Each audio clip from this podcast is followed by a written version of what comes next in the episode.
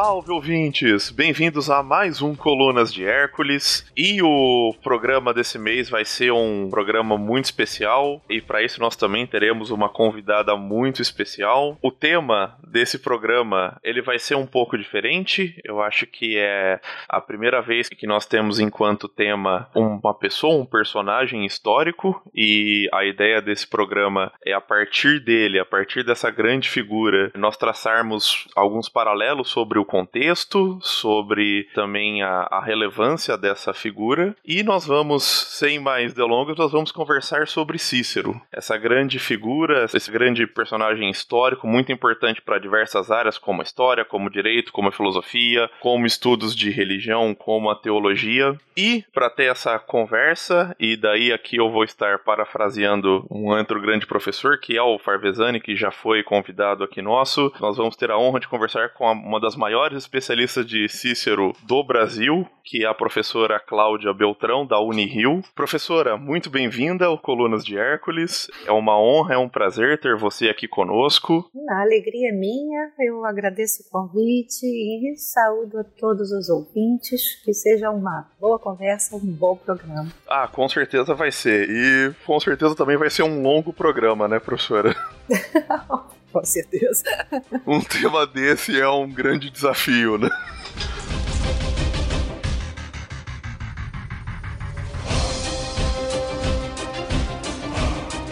Bom, eu acho que para a gente começar a, a nossa conversa, especialmente para quem não está tanto familiarizado para importância e para a centralidade de quem foi Cícero, né? Nos estudos não só de, de antiga, eu acho que seria importante a gente contextualizar justamente um pouco quem foi essa essa pessoa um pouco do contexto que ele viveu ali da República Tardia, né? E pelo menos para mim, quando eu sentei um pouco para estudar, eu acho que um dos, dos traços mais, mais interessantes, e talvez você possa se aprofundar nisso, seja como a gente pode usar essa biografia do Cícero para entender diversos movimentos que, que estavam acontecendo e que aconteceram na sociedade romana, movimentos como a helenização, por exemplo, como a influência de diversas correntes filosóficas, até mesmo a construção de uma, de uma nova identidade romana e diversos debates que ele vai tentar trazer e, e encampar, né? E assim como o período político, como eu disse, é um tema muito extenso, muito complicado, né? Pois é, eu vou começar com Sêneca, posterior a Cícero, bem posterior. E eu separei aqui um trechinho de, de Sêneca, a Epístola 108, 30, em que ele diz o seguinte: eu cito. Quando um comentador, um letrado e um estudante de filosofia leem o De República de Cícero, eles prestam atenção em coisas diferentes. Pois é, Sêneca está chamando atenção para uma multiplicidade de leituras. Né? E essa multiplicidade, de fato, é ainda a regra nos estudos ciceronianos. Apesar de hoje unirmos a esse trio do Sêneca aquilo que concerne a biografia do Cícero, a política, vida política na República Tardia, a história intelectual romana e a própria recepção de Cícero através dos séculos. Né? Então, a variedade de questões metodológicas e de leituras que o Sêneca já apontava e que hoje nós aumentamos, de certo modo, é uma espécie de tributo a uma obra extraordinária de um escritor extremamente fértil que escreveu discursos políticos, discursos forenses, cartas, poesias e uma obra teórica também muito vasta. Então, dado esse grande volume da obra de Cícero, o estudo especializado acaba sendo uma necessidade, mas, ao mesmo tempo, desmembrar sua obra e suas atividades, criando compartimentos muito estanques, obscurece mais do que esclarece a sua compreensão. Então, acho que um breve sumário da biografia de Cícero para situar a gente pode nos ajudar um pouquinho, né? Cícero nasceu em 106, em Arpino, que é uma cidade que dista cerca de 100 quilômetros a sudeste de Roma. Essa cidade, seus cidadãos, os seus habitantes já tinham a cidadania romana desde o século II, 188, antes da nossa era, e um dos seus cidadãos, né? Caio Mário foi uma personagem muito destacada da história romana pouco antes da época de Cícero.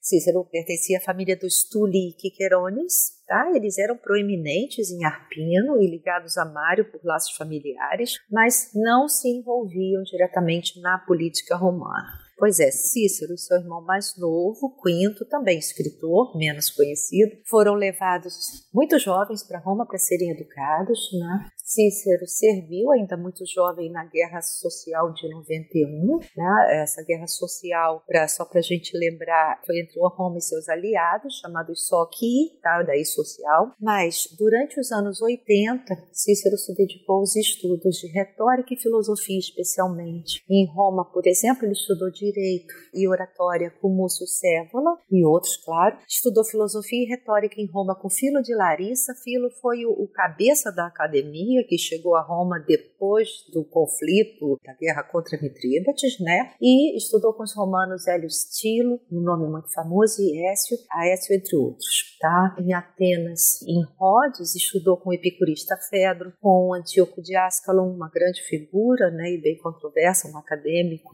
enfim. Demétrio Ciro, Apolônio Molon, o estoico Posidônio, o gramático Etirânio é, e o peripatético Crátipo. Isso é só para citar alguns dos nomes dos mestres de Cícero. O que, que eu estou querendo dizer com isso? Em termos de formação intelectual, Cícero, desde jovem, estava nos mais altos estratos. Ele estreou em 81 no Fórum Romano, pronunciando seu primeiro discurso jurídico e ganhou alguma notoriedade então, porque foi o único advogado de defesa num caso de assassinato muito complicado que envolvia um liberto de Sula. Talvez por isso ele tenha viajado depois, né, ter voltado para Atenas para continuar a estudar. E só após a morte de Sula que Cícero então se lançou na carreira política, uma carreira muito bem sucedida. Ganhou as eleições em cada uma das sequências da carreira das magistraturas no seu ano. O que, que quer dizer isso? Com a idade mínima exigida para cada uma delas.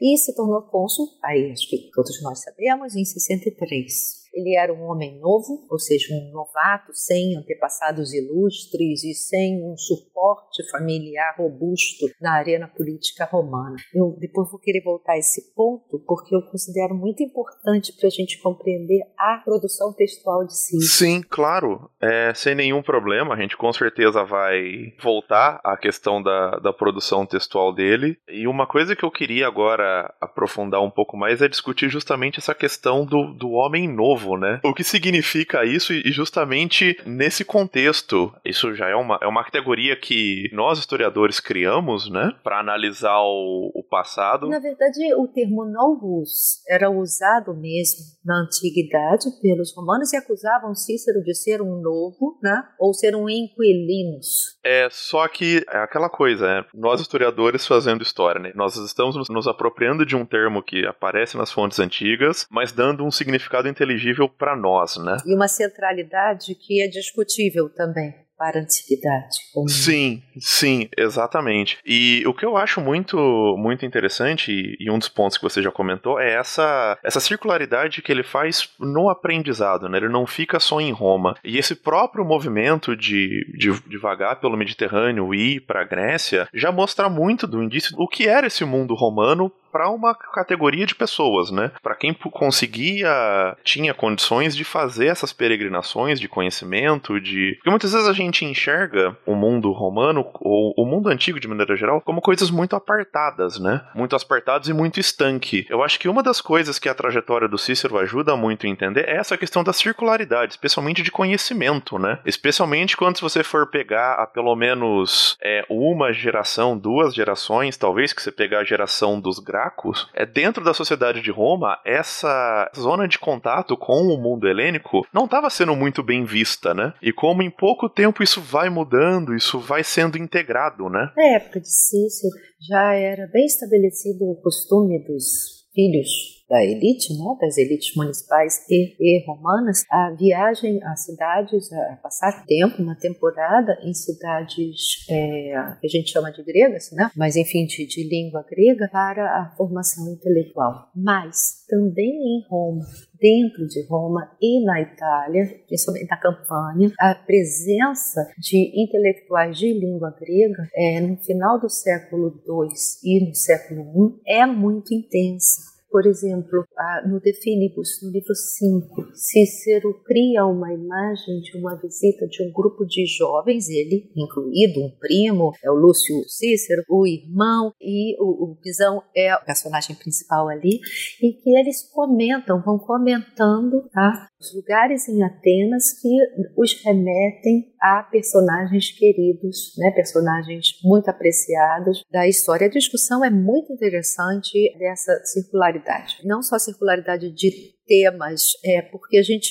sempre separa um pouco, né? Os filósofos gregos estão lá, lá quietos nas suas cidades. Né, gente? O governo de um epicurista, Atenion, né? É, um epicurista, um governo tirânico à época de Mitrídates, e depois a guerra contra Mitrídates bagunçou, de fato, a Ásia Menor e Atenas também, e outros centros foram realmente, Atenas especialmente, foi muito abalada com isso daí. E intelectuais viajaram viajavam para tudo que é lado, especialmente para Roma e para Alexandria. E isso vai criar um, um aumento, fora as bibliotecas que os romanos passaram a levar para lá e depois a constituir também. Mas o que é interessante também é que, em geral, a gente vincula isso apenas a uma, vamos dizer, helenização, que é algo muito discutível, tá? um helenocentrismo muito grande na academia, especialmente a academia brasileira. Porque à época de Cícero, membros da elite romana já se dedicaram praticavam a atividade literária. Aliás, a autoria de gêneros em latim estava de fato restrita a esse grupo de alguns gêneros. Por exemplo, a escrita,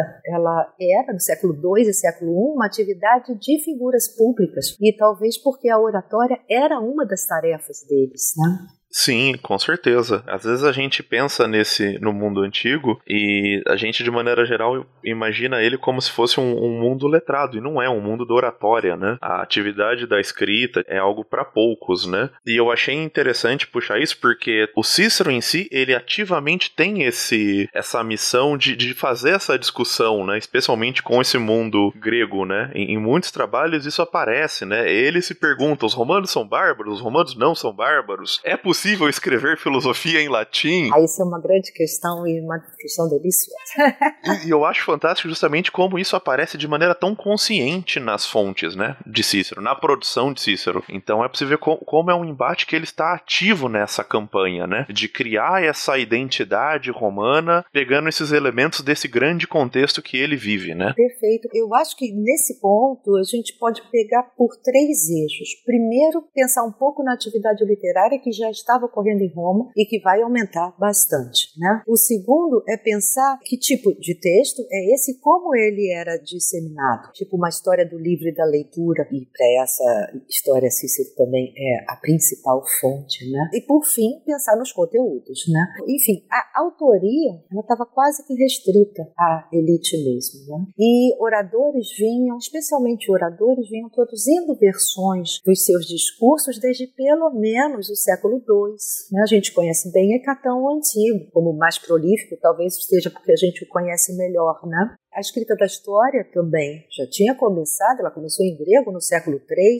com Fábio Pictor, aparentemente, e em latim. Parece que a primeira história de Roma foi escrita por Catão, o antigo também, as Orígenes, né? e havia uma prosa já bem desenvolvida, com os diálogos jurídicos sobre a lei civil do Bruto, que o Cícero cita no Proculuentio, no De Oratório. O tio do Triunfo, né? o tio do Marco Antônio, Marco Antônio também escreveu um pequeno livro sobre retórica, Scauro escreveu sua memória e não esqueçamos as memórias de Sula, que foram escritas em 22 volumes e foram lidas e circulavam no Mediterrâneo também, porque a gente tem fonte para isso, né? E isso ampliou a escala e a ambição do gênero memorialístico, né? Sim, eu acho que uma outra influência que dá para colocar, especialmente na obra de Cícero, é também a figura do Políbio, né? Uhum, também é a obra do Políbio Histórias que, especialmente para nós historiadores, depois vai fazer com que, eu acho que é uma grande influência para o Cícero cristalizar um dos principais motes e um dos principais tópicos de discussão historiográfica, que é a história mestra da vida, né? É uma discussão direta com o Políbio e a sua magna opus, que é a história mesma, né? É, o Políbio é um dos primeiros, desses primeiros intelectuais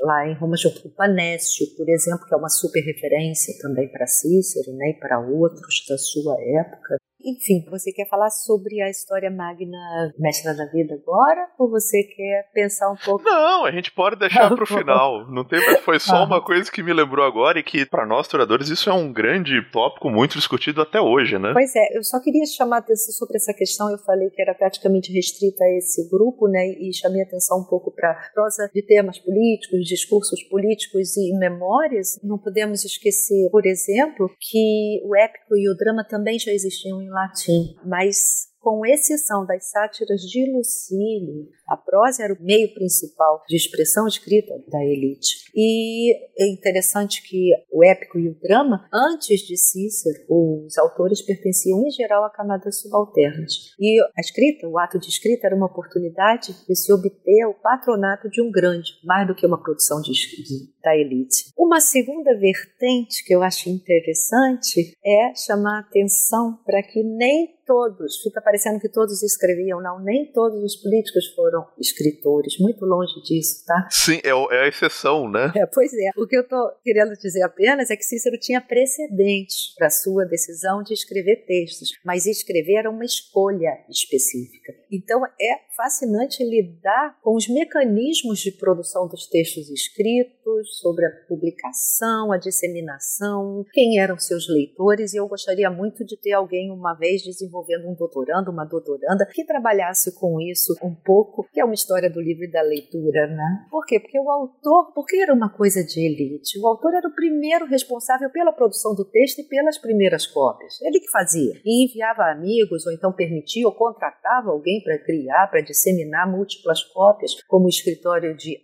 Ático, né, que é amigo de Cícero. Enfim, a disseminação dos textos era um processo eminentemente pessoal e a decisão de escrever também. E não havia nada semelhante a direitos autorais, tá? Então, nada disso. E ter uma biblioteca pessoal e ter o, o, escravos especializados, copistas, manter o escritório para cuidar da produção e da cópia desses livros, e o papel era muito caro e a tinta era muito cara também. Em suma, era algo que demandava muita riqueza, assim como o escritor antigo tinha ideia de quantas cópias havia do seu livro e não sabia nada sobre a qualidade dessas cópias. Daí essa famosa fluidez na autoria de livros antigos e os filólogos quebrando a cabeça até hoje para esclarecer atribuições de autoria na antiguidade, né? Sim, e daí a gente vai criando categorias, né? Você tem o pseudo um autor, pseudo outro. Pseudo isso e aquilo, realmente, porque não tinha controle disso. Depois que o livro era disseminado, a carta de Cícero muito interessante sobre isso, ele reclamando que Ático deixou outras pessoas lerem lerem copiarem o texto antes dele ver a versão final, enfim, é muito divertido. Então, quando a gente lida com Cícero, com textos de Cícero, eu acho que a questão não é só a relevância política ou histórica deste ou daquele texto em particular. Ele era um político, ele era um orador famoso, óbvio, e os textos dele, óbvio, estão profundamente ancorados na vida política republicana. Para mim, a questão principal é por que ele decidiu escrever e publicar tais e quais textos. E dou uma resposta provisória. Ele decidiu criar para ele mesmo uma presença textual. O que, que eu estou querendo dizer com isso? Aí eu volto àquela questão de ser um novo.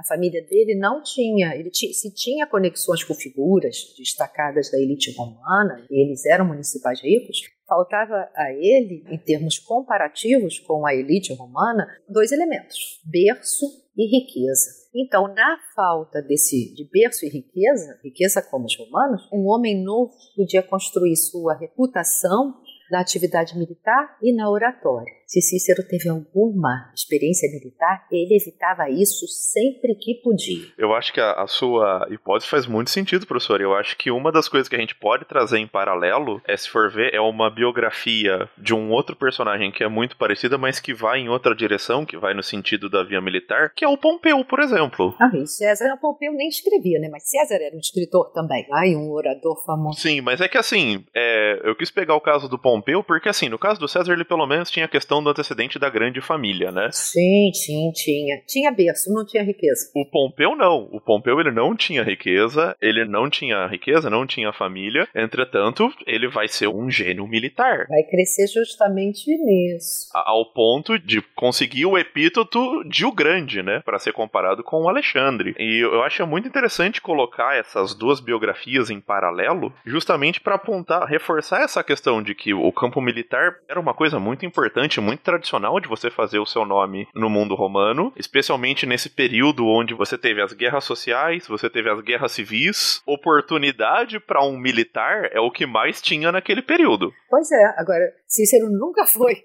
um general.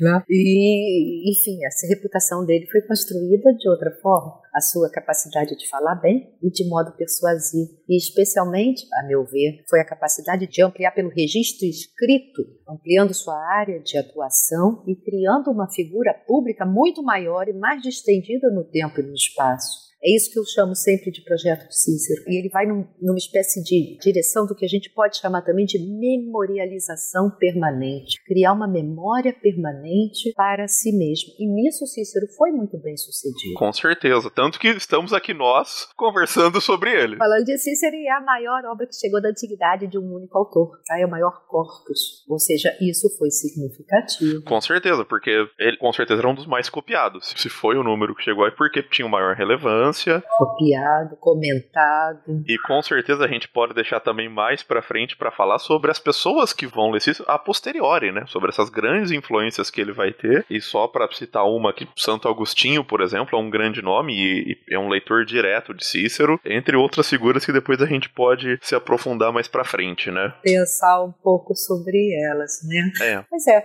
isso que você está falando agora, a gente pode pensar um pouco a questão do tipo de obra que Cícero obra no conjunto né, que Cícero produziu. É um tipo de obra que de fato é um labirinto. Eu de vez em quando digo que é labirinto de referências cruzadas entre filosofia, política, direito, retórica, religião, são saberes, são formas, são visões que são às vezes se sobrepõem, às vezes se confrontam, às vezes se confundem. Então, e é uma obra que se estende por quase 50 anos no século I, na Roma do século I. Ela permite, ele criou uma linguagem nos âmbitos filosófico, retórico jurídico. Então, é um corpus, um, um, grupo de materiais, né, que, enfim, não dá para discutir isso aqui, mas é o mais completo que chegou até nós via tradição manuscrita e é um dos mais influentes.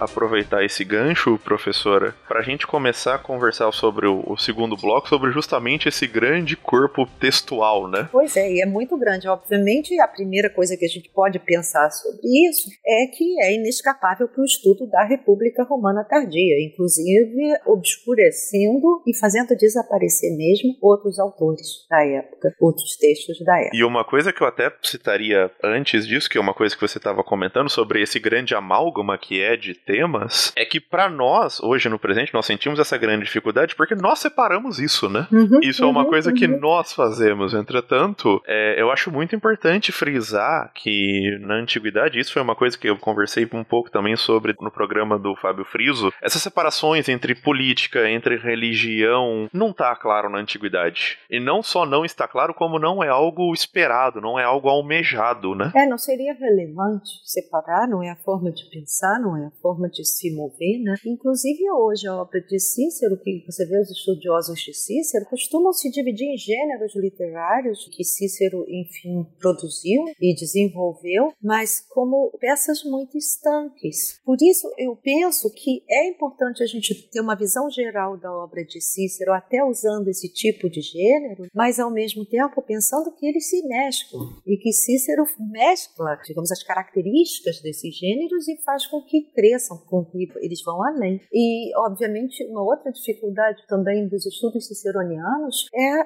pensar, e aí é um problema metodológico, como lidar com a distância que existe entre o mundo dos textos, dos textos filosóficos e o mundo da prática, notadamente política e forense de Cícero. Como dimensionar e como lidar com isso, porque eles se mesclam, mas ao mesmo tempo por questões, vamos dizer, didáticas e analíticas, a gente não consegue ver tudo ao mesmo tempo. Não é possível, né? E eu acrescento também aí uma outra dimensão, especialmente em alguns discursos do Cícero isso fica muito evidente, a gente não tem uma completa dimensão do mundo da oratória. Também, a gente perde. Porque em muitos discursos fica muito claro que ele está colocando elementos da oratória enquanto argumento, né? Há estudos muito interessantes sobre o teatro, a oratória, alguns em português sobre isso, né? E é um campo de pesquisa muito rico a explorar porque a trazer a voz do orador e os gestos do orador também fazem crescer isso. Os recursos que ele vai usando, né? É, eu consigo me lembrar, acho que uma das partes que para mim fica muito evidente que ele tá usando muito isso é nas catilinárias, quando ele tá acusando o Catilina, ele fala: Olha, Catilina, quando você fala, ninguém olha para você, todos se calam, todos se afastam. Ele tá usando disso, né? E é uma coisa que a gente não consegue dimensionar. A gente consegue imaginar até o silêncio na sala, ou talvez algum cochicho ou outro entre olhares, que ele tá explicitando isso pra gente, ou não, ou talvez ele tá usando só isso como de uma maneira retórica, né? Mas isso tá lá, isso tá presente, a gente não tem como dimensionar ao certo isso. Eu costumo falar que existe uma didascália nos textos de Cícero para os gestos, para quem está presente, ele fala muito sobre isso também. Ele aponta para as coisas, você percebe isso, é de uma riqueza tremenda. Mas, enfim, é um corpus muito vasto. Se você quiser, a gente pode pensar numa visão panorâmica né, para os ouvintes, dividindo ainda em gênero, mas tendo cuidado de saber que esses gêneros estão entremesclados. Tá? E aí eu queria começar por alguma coisa muito desconhecida no Brasil, que é a poesia de Cícero. Pouco se fala na poesia de Cícero. Eu acho que também é o ponto mais controverso do corpus ciceroniano. Pois é, aqui no Brasil a literatura do Principado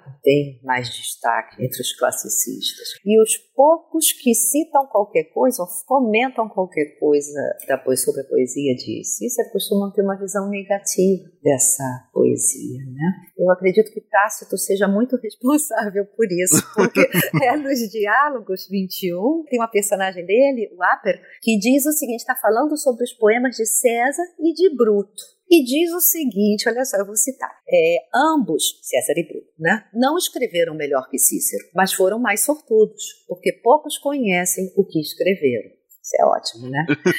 é, pois é, perfeito. Mas essa não era a opinião geral. E se a poesia de Cícero não agrada ao nosso gosto atual, há muitos pontos que são relevantes e eu acho que se descuida muito das poesias aqui e do desenvolvimento do gênero em latim, quando se pensa na poesia. Né? Se ele escreveu poemas desde a juventude, é, alguns são tradução, com certeza, outros provavelmente são versões. O Plutarco, por exemplo, comenta uma peça, um poema, chamado Pontius Glaucus, que foi escrita supostamente quando ele era um menino. Cícero não comenta essa. Mas é interessante que a gente conhece esse poema por Plutarco. É a história de de um pescador de Antedon, perto da Eubeia, que come uma erva mágica e se torna um deus marinho profético. Pois é, todos os helenistas conhecem bem esse tema, porque é muito comum, foi tratado Calímaco, Nicândro, coisa e tal, e é também título de uma peça de Ésquilo que a gente não tem, e a gente não sabe se era uma tradução ou uma versão. Mas o que me interessa aqui não é nem se é uma versão, se é uma tradução, mas é porque é um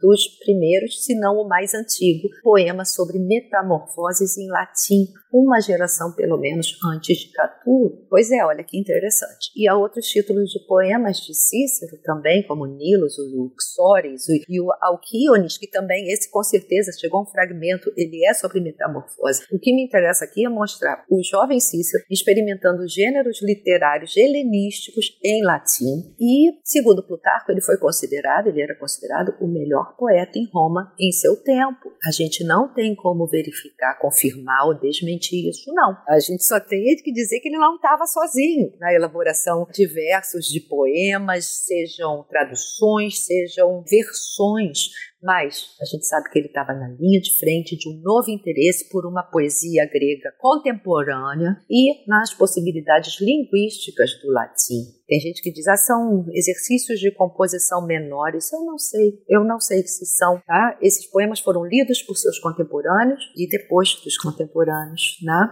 Agora, eu queria destacar a Arateia, que é o que mais os estudiosos contemporâneos se ocupam na poesia de Cícero. Ele mesmo comenta a sua versão dos Phenomena de Aratos, né, que a gente chama de Arateia, muito estudada no exterior. Aqui no Brasil eu realmente desconheço alguém trabalhando com a Arateia. E o que interessa aí é porque dá para perceber, já foi mapeado, que Cícero foi muito criativo nessa tradução ou versão do poema astronômico e ele cria uma versão com inovações como comparar a teoria estoica da conflagração universal com a doutrina aristotélica da incorruptibilidade do cosmos, o que é interessante. E que, aliás, isso de Aristóteles, essa doutrina, está no De Filosofia, que é um livro que não chegou até nós. A gente só conhece a partir de referências, especialmente de Cícero. Enfim, esse poema Arateia, para a gente falar um pouco de sucesso, que a gente, com certeza, né, nos séculos futuros, é muito relevante autor é Boécio, que comentou a Arateia, tem um comentário Arateia, depois o Pseudo Beda, e vai continuar com muitos comentários até que no século XIX os poemas de Cícero passam a ser pouco lidos. Né? Isso tem muito a ver com o Mommsen, com o Usa, né? Sim, o Mommsen ele tem uma visão muito caricata do Cícero, né? Muito negativa. Isso prejudicou bastante os estudos que esses autores Mommsen, Usa, Nerdius, etc., fizeram, construíram obras monumentais e nós somos tributários delas, mas a gente não precisa compartilhar do meio dos mesmos pressupostos hegelianos deles, porque são pressupostos hegelianos de que Roma é, foi o último suspiro. A última grande da civilização, né? Da civilização e que os romanos nunca conseguiram alcançar ou perceber o que é que os gregos estavam fazendo. Isso a gente não precisa pensar. Exatamente. Ah, e acho que é importante frisar aqui o, o impacto, especialmente da obra do Monsen, né? Não só para nós historiadores, mas para outros círculos literários. Por exemplo, porque quer queira, quer não, salvo engano, eu acho que é o único historiador que ganhou um prêmio Nobel de literatura. Então, assim, ele foi uma obra muito influente, muito importante. Não tem como não levar em consideração as opiniões que o Monsen vai ter sobre a história romana e aqui nesse caso que interessa pra gente sobre Cícero, né? Uhum. Só não precisamos compartilhar dos mesmos pressupostos, porque já estamos em outro mundo. Com certeza. Eu acho que assim, sendo bem honesto, por ser um autor do século XIX, eu acho que a gente já pode ler de maneira crítica toda a obra dele, né? Sim, sim, já virou historiografia. Assim como a gente pode fazer o mesmo exercício com o Gibbon, com e com tantos outros, né? Sim, sim, com certeza. Claro que tem uma poesia de Cícero, a chamada poesia política, que pra gente pode parecer muito estranha, né? Que são autoelogios e coisa e tal, são narrativas bem parciais, é claro, né? mas é só lembrar também dois exemplos, esses a gente tem mais contato, que é o sobre seu consulado e sobre suas vicissitudes. Mas a questão é pensar que Cícero não era o único que fazia poesias desse estilo. O que acontece é que a República tinha muita tolerância mesmo e, e, gostava de narrativas parciais, de autoelogios. Se eles não agradam mais as nossas sensibilidades, não podem ser descuidados pelos estudiosos, não, porque era um tipo de literatura da época. Não, e uma coisa que eu gostaria de frisar, e uma coisa que remete ao primeiro bloco que a gente conversou em relação a esse, eu vou chamar de projeto que Cícero tem, vai ter de carreira, né, de, da maneira de como se diferenciar, faz todo sentido alguém que tem uma consciência consciência de que ele não se interessa pela via militar, que o caminho que ele tem para crescer no mundo político é através da retórica, é através de ser conhecido, faz sentido ele investir muito nisso, né? A gente também tem que entender essa humanidade, que o Cícero foi uma pessoa com ambições políticas, com uma trajetória, com metas, e assim, sei lá, dá para fazer também um outro paralelo. Existe uma grande discussão sobre isso, por exemplo, na obra no Gallica do César, né? Você tem correntes de teóricos que dizem que ele escreveu aquilo enquanto meio de propaganda. E outros dizem, olha, propaganda não se aplica. Da grande discussão. Sim. Sim. Pois é, é como, por exemplo, uma segunda categoria de Cícero, que são os discursos né, de políticos forenses, eles também são muito controversos. Não vou ficar falando aqui dos discursos, mas o que me interessa, me interessa nesses discursos, muitas vezes, é pensar o que ele escolheu para publicar. E por que ele escolheu para publicar? É aquela história, essa formação do perfil público dele. Ele não é um Cláudio Pucker, ele não é um Cornélio Lenturo, ele não faz parte de uma família conhecida, ele não tinha essas credenciais nobres, ele não tinha o um nome, né? então ele tinha que consolidar essa reputação. E é muito interessante a gente pensar que como se acompanhar a produção desses discursos, quem ele defende nesses discursos, por exemplo, né? até o caso Verres, defende principalmente itálicos, que aliás são fundamentais na carreira de Cícero. Depois das Verrinas, ele defende nobres romanos, ou seja, ele entrou na órbita romana né? e coisa e tal. Uma coisa que intriga muitos pesquisadores sobre Cícero há muito tempo e perguntam por que ele também publicava é, discursos em que ele foi derrotado. Por que será que ele publicava isso também? E essa é uma discussão muito grande. Eu vou chamar a atenção só para um, que não chegou até nós, mas por causa do Quintiliano. É o Quintiliano que me interessa aqui. É, Quintiliano fala de um discurso de Cícero, que só temos o título, provaremos, é, fala em cinco passagens diferentes da sua obra. Ah, e o que, que ele diz disso? Que Cícero aceitou defender um caso perdido e não poupou esforços em benefício do seu cliente, e usa esse exemplo como exemplo de boas práticas. Ou seja, Cícero virando exemplo e modelo em diversos modelos, diversas modalidades. Então, Claro, o, o, ano em que tem mais discursos é o ano de 63, é o ano do consulado dele, tem as catilinárias e outros, essa coisa toda. De fato, depois daí, ele publica menos discursos, há uma queda nessa publicação, e a gente pode pensar por que ele parou de publicar tanto assim. Ao mesmo tempo, você pode pensar que talvez não precisasse mais, mas ao mesmo tempo é a época que ele começa a, escrever outros tipos de prosa escrita, como os diálogos, que abriam outras oportunidades de atuação política. Então, a carreira de Cícero acaba como advogado em 52, de fato, com a defesa de Milão, que ele perdeu e publicou, porque aqueles dois discursos, o proligário e o pro rege de Iotaro, eles não foram proferidos em um tribunal diante de um júri, e sim diante de César. César decidiu sozinho. E as acusações não são muito claras. Então, eu separo um pouquinho esses dois discursos, porque não sabemos direito as circunstâncias e o fato de não ter sido em um tribunal. Né? E as 14 Filipe políticas vêm depois, né, que são super conhecidas. São, eu acho que junto com o. para quem estuda especialmente o campo da, da política, junto com a República, eu acho que são as coisas mais estudadas, né? É, a República, as catilinárias e as filípicas, né? As filípicas têm o título que o próprio Cícero deu, que é interessante também, né? Pois é, mas o que eu queria chamar a atenção, então, nas filípicas? A gente sempre imagina, né?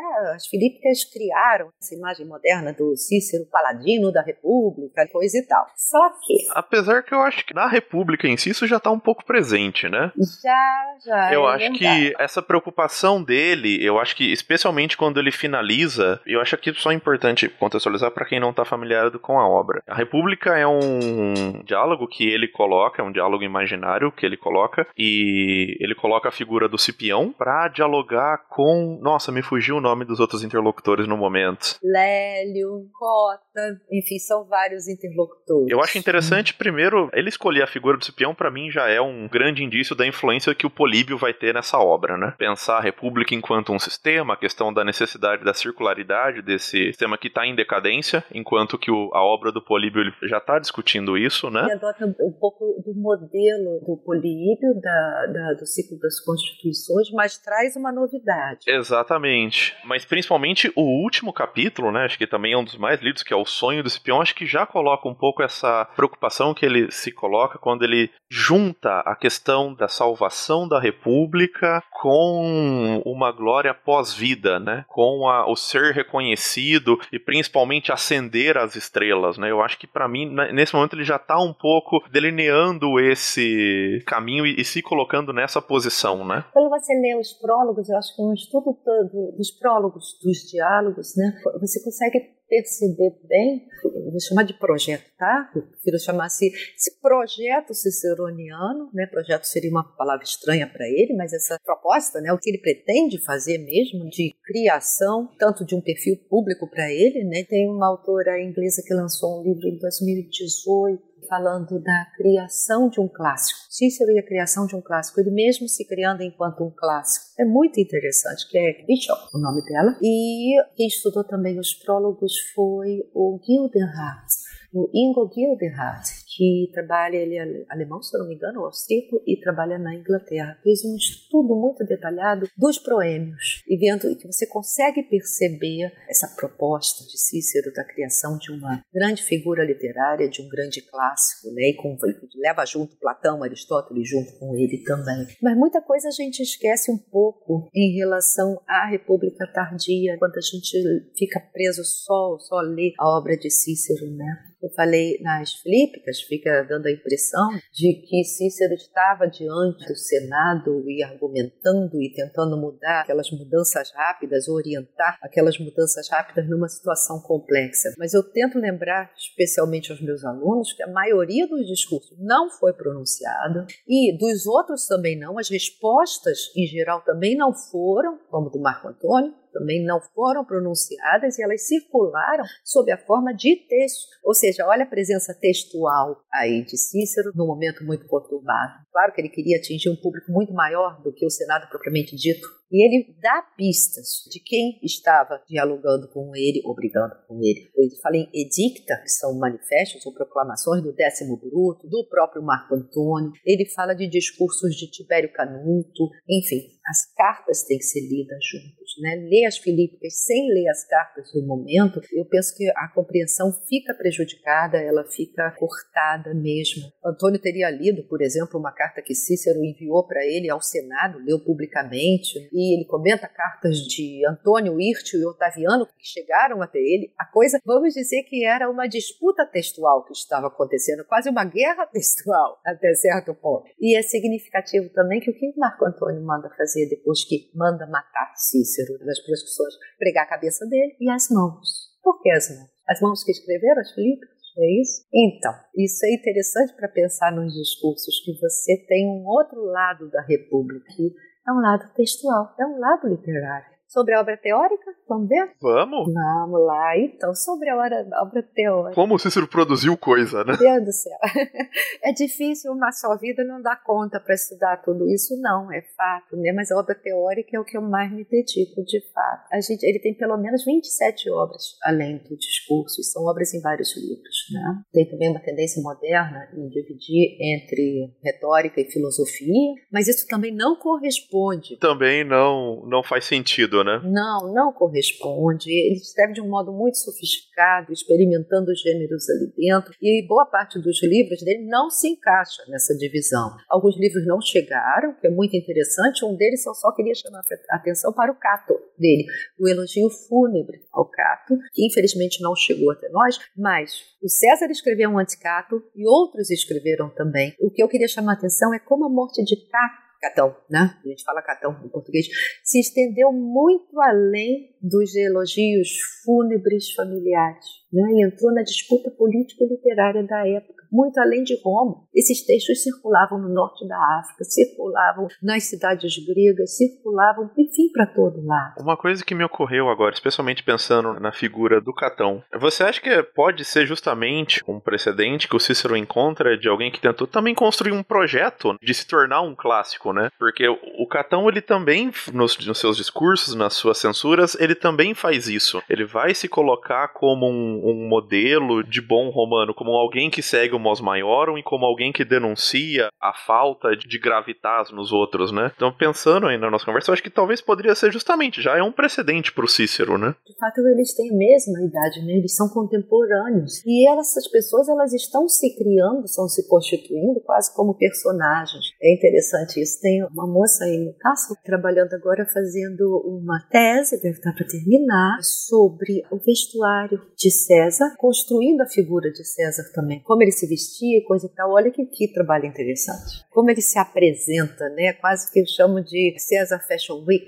ou qualquer coisa assim. Uhum. Né? Que é muito legal. Pois é, e a obra teórica de Cícero, ela também é. Essas obras são também parte do discurso político, parte de questões filosóficas, parte de discussões filosóficas da época, parte de um diálogo com pensadores helenísticos, são do seu próprio tempo e elas também têm diferentes níveis de reflexividade, de discursividade também. Né? Muitos separam grupos essas obras e eu trabalho basicamente com a filosófica. Né? A filosófica, o que é a filosófica? A filosófica é um termo técnico para as obras da década de 40, que é o boom intelectual de Cícero, né? justamente quando ele está mais fragilizado na arena política, né? é, que tinha diminuído consideravelmente, e depois foi praticamente ausente durante a ditadura de César na arena política, mas está extremamente ativo escrevendo a filosófica ela é vista de modos diferentes, mas é interessante que o próprio Cícero comenta a sua obra filosófica no prólogo no livro 2 do De Divinatione, em quatro parágrafos, e ele faz uma lista, quase que assim, a bibliografia de Cícero, a lista dos textos dele, da obra filosófica, é interessante porque não é em ordem cronológica, não é, e alguns textos muito famosos, como o de Legros, não aparecem nessa lista. Enfim, isso gera muitas discussões, gerou e gera. Para mim, essa sequência dele sugere que as três divisões tradicionais do pensamento helenístico, a lógica, a física e a ética, e lembrando sempre que ele não escreveu tratados,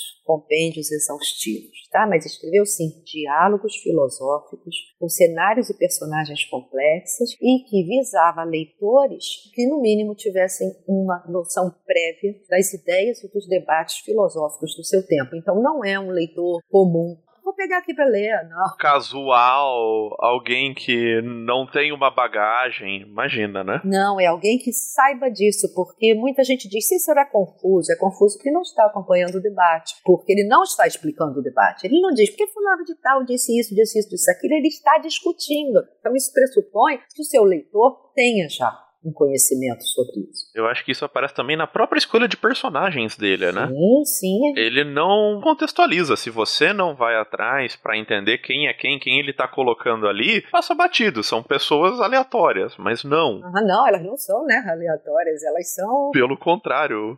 Figuras fundamentais e um estudo sobre quem são essas personagens e outra coisa, repara, nenhuma personagem de Cícero é derrotada no debate. Repare isso. A polidez né? está sempre em ação e nenhum romano é derrotado. É isso também é algo para a gente pensar. É algo interessante, né? Bem interessante, né? Pois é, nesses diálogos filosóficos também a gente vê uma outra preocupação de Cícero, que aqui no Brasil existem pessoas trabalhando com isso, muito interessante, que é o fato de que ele, aquela acusação, ele está traduzindo simplesmente do grego para o latim, né? Não, não são traduções do grego para o latim, são textos inovadores que incluem traduções de conceitos de um contexto cultural para outro. Enfim, eu acho que a própria proficiência de Cícero no grego e no latim fez com que ele fosse visto como um mero tradutor, o que aconteceu também com Lucrécio, outro grande injustiçado na história da filosofia mais recentemente. Né? E eu acho que de maneira geral, a historiografia, especialmente a historiografia antiga, ela acaba enxergando como essa produção latina um pouco como uma coisa de segunda mão, como se o papel deles fossem só copistas, né? Pois então, isso acontece na arte também. Quando você estuda arte, eu, eu me incomodo muito quando, em geral, quando se fala assim em esculturas, geralmente esculturas, que aí se apresenta e diz logo assim, isso é uma cópia romana. Cópia romana. Pois é. Por que, que é cópia? Para começar. Sim. Segundo, cadê o original? Algumas são cópias, sim, algumas são cópias, mas por que romana também? O principal centro de produção de, dos copistas, das obras copiadas, nem estava em Roma, era em Pérgamo, era em Atenas, entendeu? Então é uma coisa muito interessante que é ver esse helenocentrismo que prejudica bastante, né, e relega aos romanos só aquela figura do soldado armado, invasor, ou então um gladiador feroz pulando na arena. acho que um outro elemento disso que para mim é até mais complicado é pensar o próprio campo da religiosidade, né? Aquela básica de que não, os deuses romanos são os deuses gregos com outros nomes. Isso é absolutamente desastroso. para quem estuda, meu caso, eu me interesso mais por Roma, é você querer morrer, né? É uma simplificação muito banal, muito.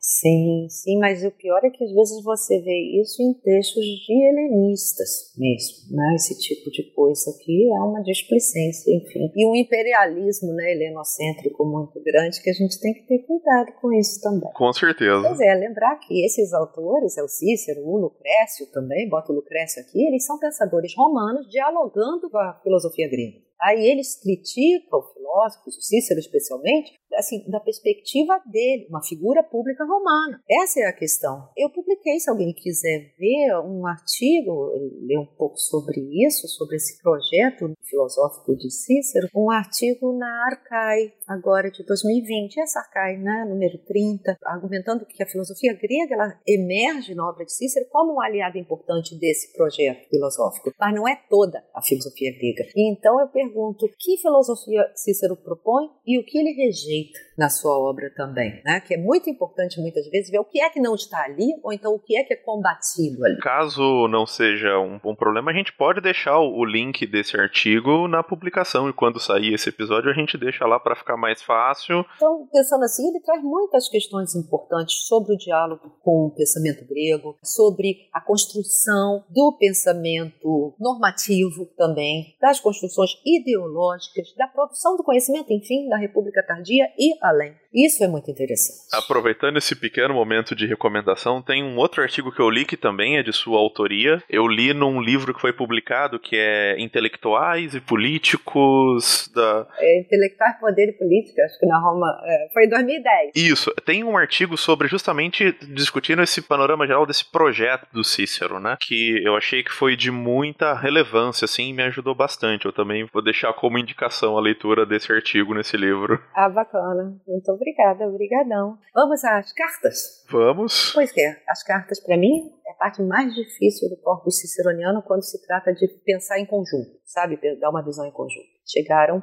cartas e mais cartas. São quatro coleções distintas de cartas que a gente tem, né? As cartas a Ático formam 16 volumes, veja bem. As cartas a Quinto, dos anos 50, são 3 volumes. 26 cartas entre Cícero e Bruto, só uma estação no ano. Muito bom. Primavera e Verão de 43. E é uma miscelânea de cartas de diversos correspondentes com 16 volumes durante 20 anos. Em suma, são 37 volumes de cartas sobreviveram. E pior, a gente tem evidências de 35 volumes que não chegaram a nós. Então, e há os fragmentos de cartas também. Então, é um volume monumental e que permitem diversas questões e estudos. É interessante ver que essas cartas têm características distintas, têm tamanhos diferentes, finalidades distintas também e algumas nitidamente foram feitas para serem lidas por pessoas além dos seus destinatários, como as cartas de recomendação.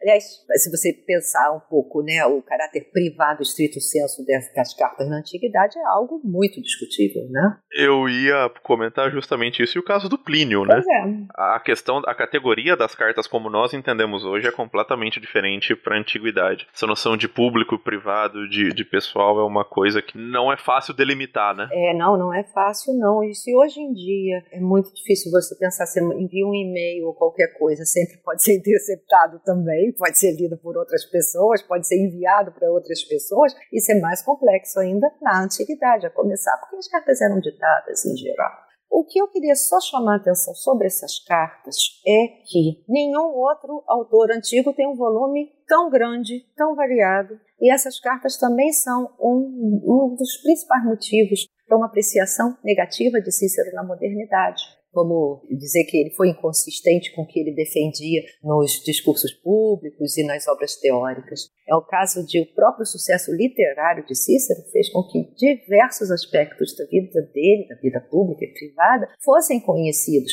o que não ocorre com outros autores, que podem então pousar como modelos de conduta, de consistência moral. E isso é muito legal para a gente pensar. E por fim dizer que dividir a obra ciceroniana em gêneros distintos é só uma questão didática, porque ele é muito criativo e ele é flexível, é um corpus muito variado. E isso é o que a gente tem que pensar mais especificamente. Com certeza. Eu diria que não é só uma questão didática, como é uma questão de que, pelos modelos que nós temos hoje de, de produção intelectual, muitas vezes, apesar de ser um malefício, acaba sendo uma necessidade, né? A gente está numa academia, você precisa produzir um TCC, você precisa produzir uma tese, uma dissertação, você tem um prazo. Uhum, você tem que ter a coerência aqui. Exatamente. E isso te força a recortar fontes, né? Sim, claro. Isso é uma coisa que a gente conseguiu frisar bem. Tenham consciência que esses recortes são recortes artificiais. São criações nossas, né? Para os propósitos que nos atendem. Isso não quer dizer que seja o mesmo de outras épocas ou do próprio autor, que está muito Sim, distante. com certeza.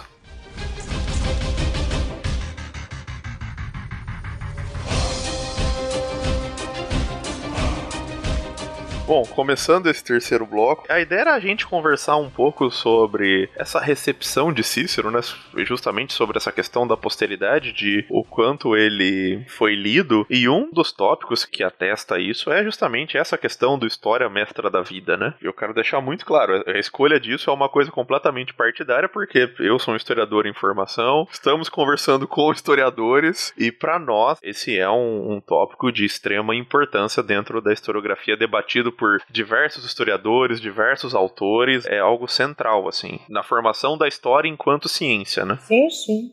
Às vezes eu, eu apresento um Cícero um pouco diferente. E para mim, historiadores brasileiros repetem a exaustão essa frase de Cícero, história mestra da vida, mas retirada do seu contexto. E para mim isso cria um desastre na compreensão da ideia ciceroniana de história. Eu publiquei um artigo, um capítulo sobre esse tema, foi na coletânea A Ideia de História na Antiguidade Clássica, foi organizada pelo Gleidson José da Silva e a Maria Aparecida, foi em 17, 2017. Se alguém tiver interesse em ler, está disponível disponível no Academia, na minha página no academia.edu. E eu trouxe, eu recortei aqui para a gente pensar.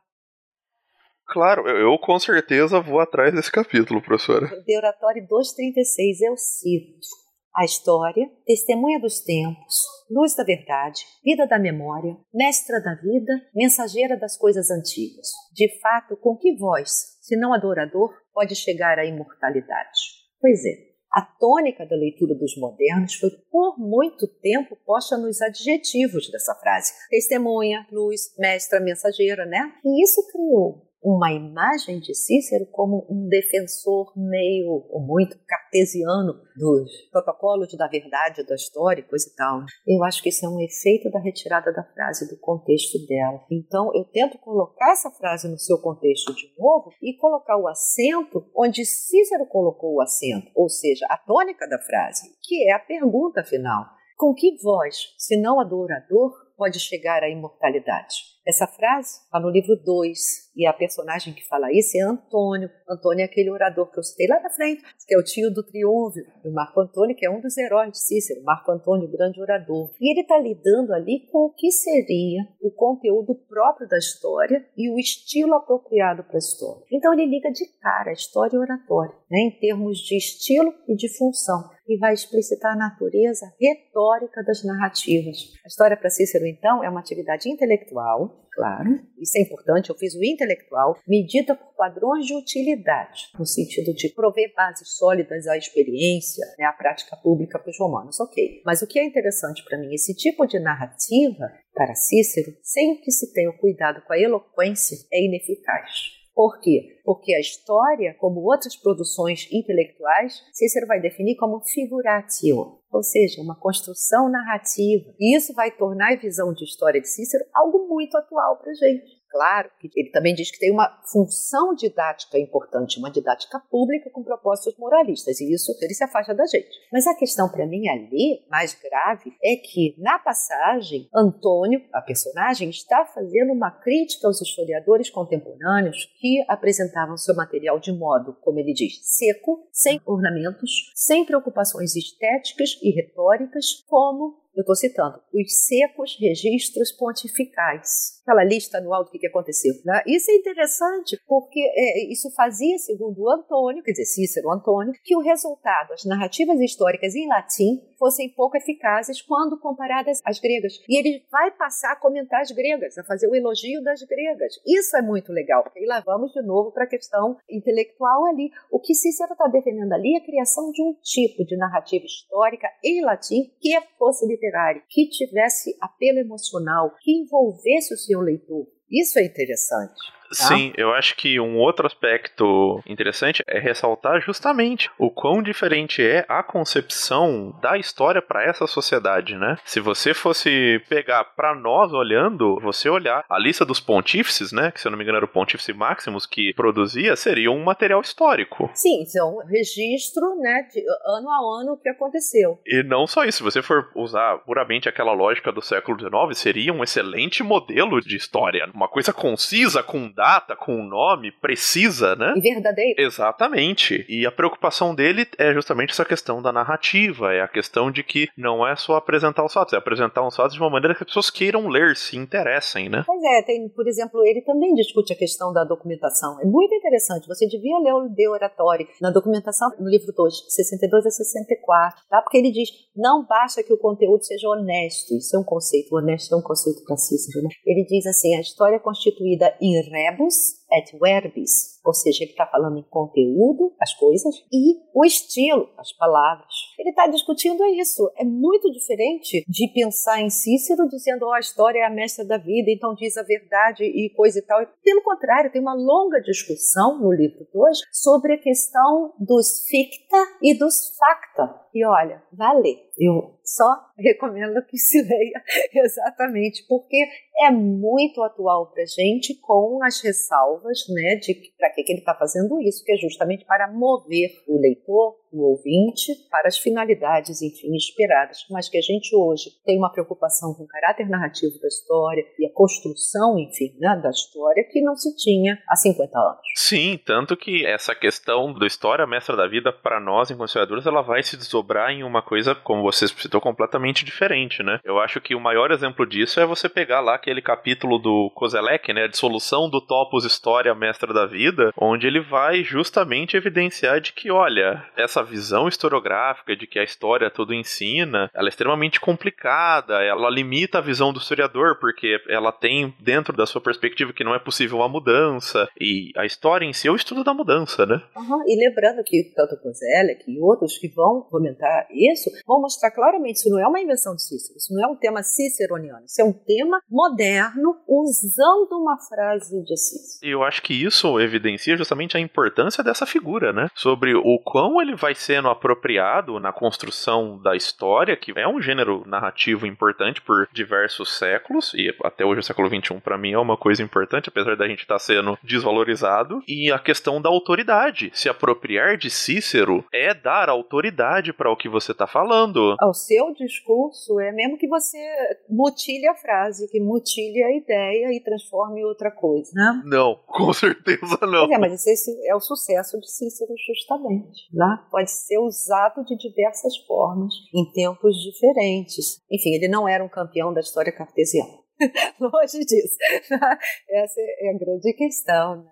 Você perguntou se Cícero continuava presente, né? Eu acho que isso é uma coisa importante, professora. Eu sou suspeita um pouco para falar sobre isso, mas claro que quem estuda a República Tardia, ela não, não, essa pessoa não consegue sair de Cícero, não consegue escapar. Mas há outros motivos também. A recepção de Cícero nos séculos futuros foi imensa, criou modos de pensar o direito, política e instituições e fazer uma história, uma história da, dessas leituras de Cícero e dos diversos Cíceros que vão surgindo aí é algo também muito relevante para compreender cada tempo, é uma questão da recepção mesmo, né? Cada geração foi produzindo e ainda produz, tá? Suas próprias imagens de Cícero, códigos, modelos interpretativos para ler e interpretar Cícero, né? E há interpretações contrastantes e conflitantes de Cícero em cada época, em cada geração. Eu vou dar só um exemplo, porque é fácil de encontrar na rede, da Catherine East. Catherine East é, trabalha em Newcastle também, eu estou falando em Newcastle porque eu estive lá por três anos, há pouco tempo, no meu projeto sobre as imagens dos deuses em Cícero, né, até o ano passado. Claro, né, a gente passa três anos assim e fica na mente. Mas é um trabalho muito interessante dela, eu vou dar só esse exemplo. Ela trabalha com o século XVI e as recepções da teologia de Cícero no século XVI.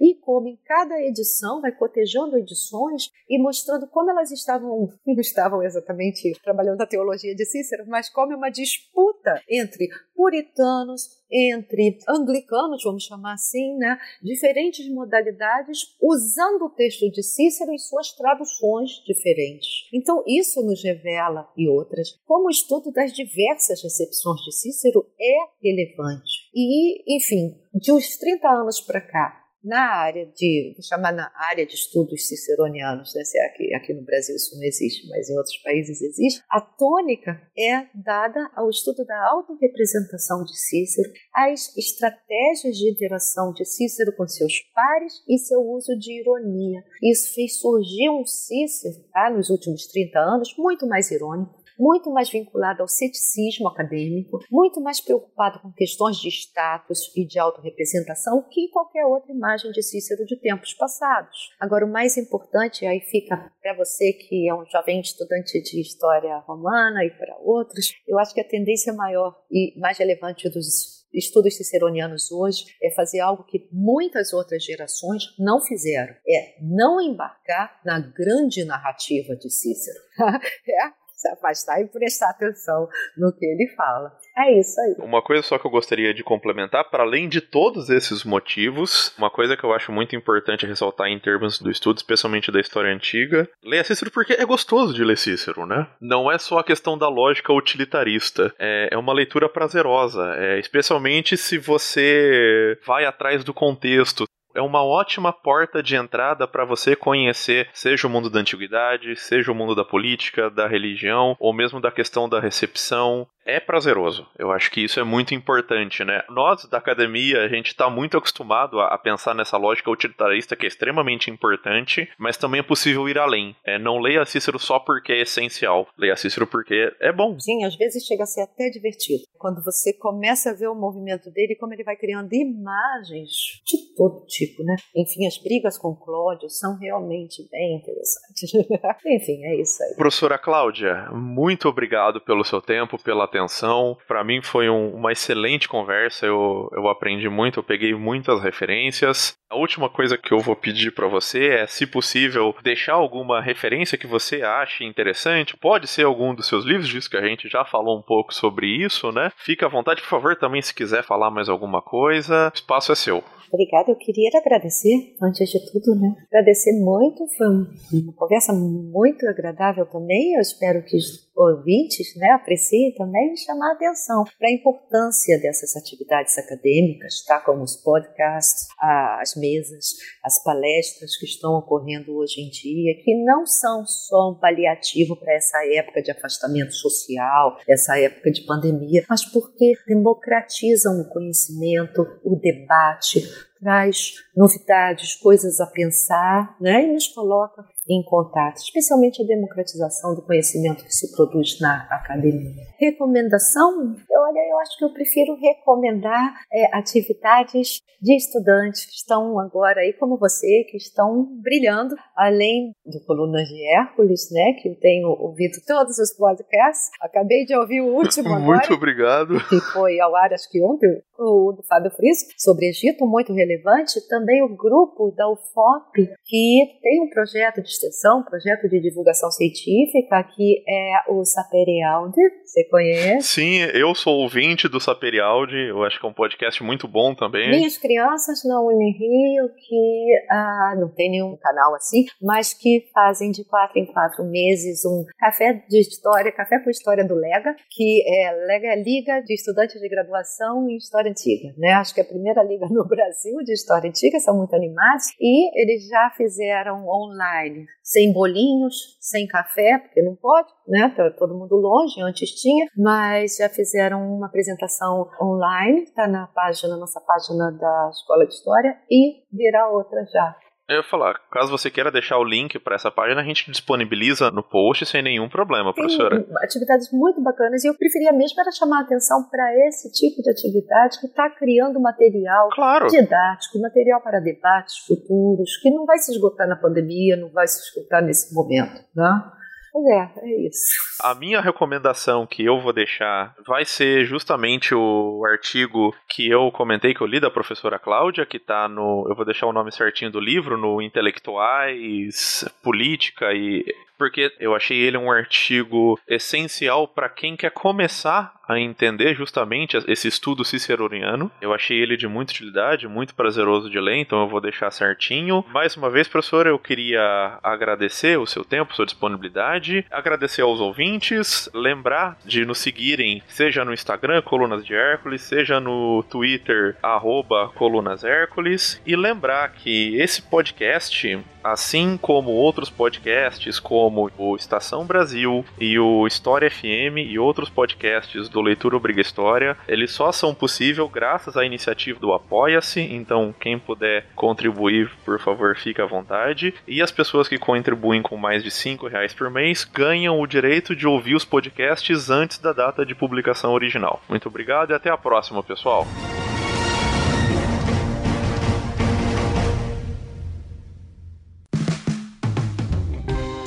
Este podcast foi financiado por nossos colaboradores no Apoia-se. Acesse apoia.se barra e contribua para manter este projeto educacional gratuito no ar.